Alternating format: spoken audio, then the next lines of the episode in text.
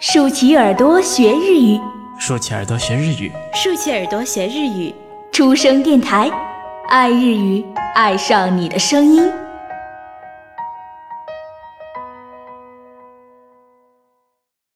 书生阅读书。2009年、ヨーロッパ8カ国を巡る一人旅。何も持たない、ただの私、となった 坂本真綾が、これまでを振り返り、これからを見つめた37日間の全記憶が、この一作に、長編エッセイ、From Everywhere。作者、坂本真綾。朗読、初恋教学部、レモン。それでは、お楽しみください。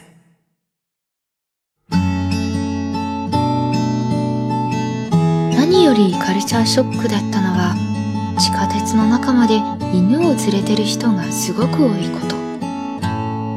キャリーバッグに入れている人はほとんどいなくてみんなリードをつけてそのまま歩かせて乗ってくる。日本では盲導犬以外見かけない光景なので最初はかなりびっくりした。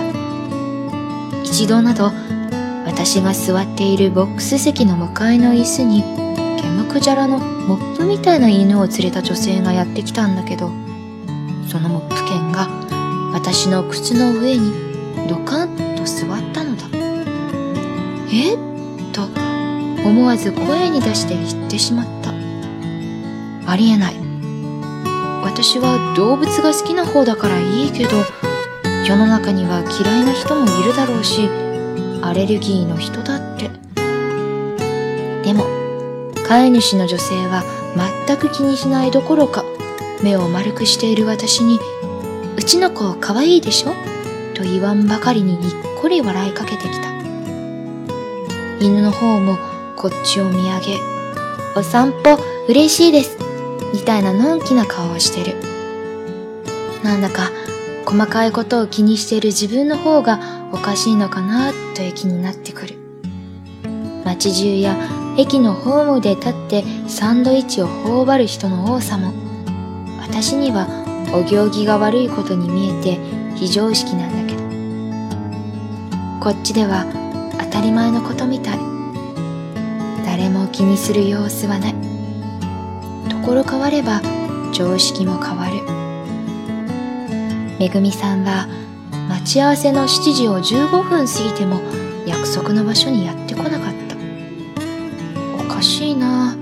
電話をかけても繋がらない。はて道に迷ってるのかな。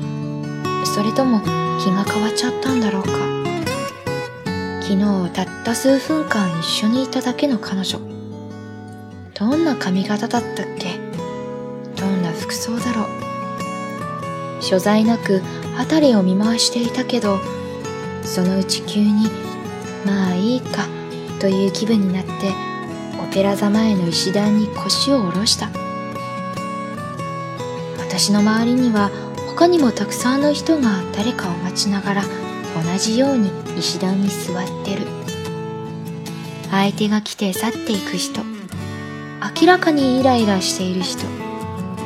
約束があるか約束があるのかそれとも何も予定がないのかひたすら本を読みふけっている人。それぞれの理由それぞれの待ち方。めぐみさんはきっとそのうち来るだろう。もし来なくてもそれならそれで仕方ない。変だけど今はこんな風に誰かをただ待つという時間がそれだけでなんだかとても楽しくて懐かしい心地のいいものだった。できればめぐみさんがもっと遅れてくれたらいいなとすら思ったこんな中ぶらりんな時間をしばらく味わっていたくて好了，今日的文章先读到这里，未完待续，期待大家下一次收听。关于栏目的建议和想法，可以填写在下方的评论栏中与我们互动哦。那么晚安，おやすみなさい。初恋日語日本語との初恋您正在收听的是出生电台，您可以在荔枝、喜马拉雅、网易云关注并联系我们，期待收到您宝贵的建议。同时欢迎关注“出生日语”微信公众号及新浪微博，了解日本资讯，学习日语知识，出生日语，成就你的日语梦。